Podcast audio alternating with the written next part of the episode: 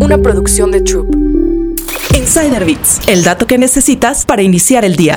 La historia de Temu para superar a Shane como la app de compras favorita. Shane o Shein y Temu luchan por el título de la aplicación de compras favorita del mundo. En el proceso, ambas compañías están dando una pelea entre demandas. En diciembre, la empresa matriz de Shein demandó a su rival de comercio electrónico Temu, alegando que creó unas cuentas falsas en Twitter con el nombre y la marca de comercial de Shane. Por otro lado, Shane respondió con una demanda a Twitter para que se diera a conocer datos datos sobre las cuentas en cuestión. Ahora Temu contraataca con su propia demanda, donde alega que Shane violó las leyes antimonopolio al intimidar a los fabricantes para que no trabajaran con ellos. Esto hace que los precios sean más altos para los consumidores y obstaculizan el crecimiento en el mercado de moda rápida. La app Temu se disparó en popularidad después de transmitir un anuncio en el Super Bowl de 2023 y superó el título de Shane como la aplicación más descargada en la tienda de aplicaciones de iOS de Apple en la mitad de 2023. En mayo, Shane abrió su mercado a vendedores externos y en comenzó a vender categorías más allá del hogar, la belleza y la electrónica. En el mismo mes, el gasto de Estados Unidos en Temu fue 20% más alto que en Shane,